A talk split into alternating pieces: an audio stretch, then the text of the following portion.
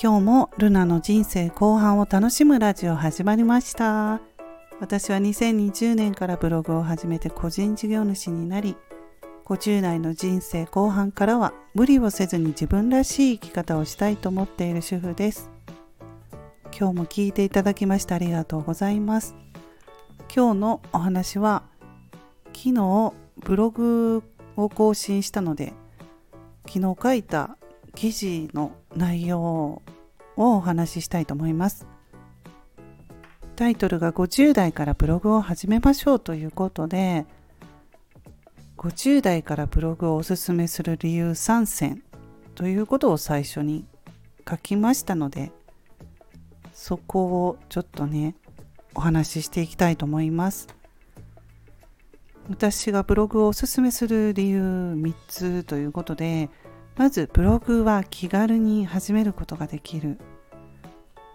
パソコンスマホがあればねすぐにブログを始めることができますので50代からでも趣味としてねブログを始めることもできるので、うん、あのブログはおすすめです。最初は無料でブログを開設して慣れてきたらワードプレス。を使って、うん、パソコンパソコンじゃないですねあのワードプレスでブログ運営するっていうこともできますし、うん、パソコンと今言ったのはパソコンが苦手な方でしたらちょっとワードプレス最初の、えー、立ち上げがねややこしいので無料ブログの方がいいかなと思います。で次に自分の経験を書くことで誰かの役に立てるということでね自分の書いた記事を読んでもらってすごく参考になりましたとね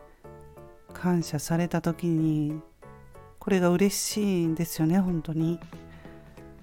これが一番嬉しいかもしれないですね。うん。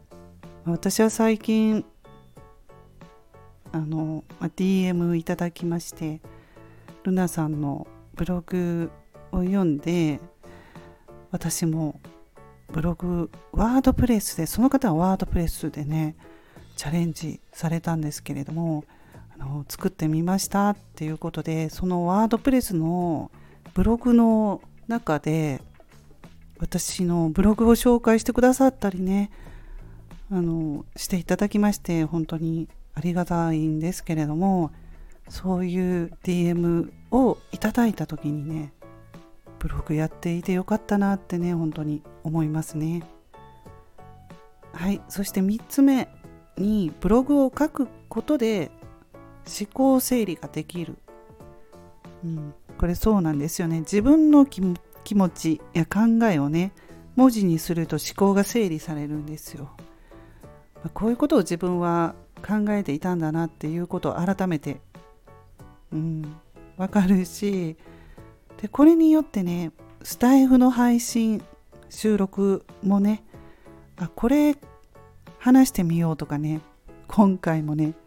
そうなんですけれども自分の書いたことをねスタイフで話ができるっていうところもおすすめできますねブログを書くことでは。はいそんな感じで。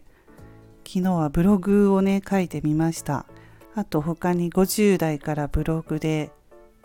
稼げますかとかいう質問に答えていたりとか。書いていますのでよろしければね概要欄にリンクを貼っておきますのでブログ私の個人ブログ見ていただけると嬉しいです。うんでブログ運営はまあ、やっぱり収益化目指す方が多いですけれども自分がね楽しむ楽しんでブログをね運営していくっていうことがまあ大事だなとブログを2年継続して思いますね。ま、もちろんあの収益化することでモチベーションアップにもつながるんですけれども何にもないとね、まあ、それはそれで悲しいというかうん、継続できないっていうところもあるんですよ。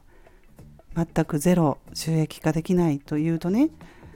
うんまあ、でもそれもだけれども自分が楽しいと思えないとねまたそれはそれで収益化できていてもねダメな場合もあるのでなかなかねブログもね奥が深いなと思いますはい今日は50代からブログをおすすめする理由3選ということでお話ししました。それでは今日はこの辺で終わります。また次回の配信でお会いしましょう。ルナでした。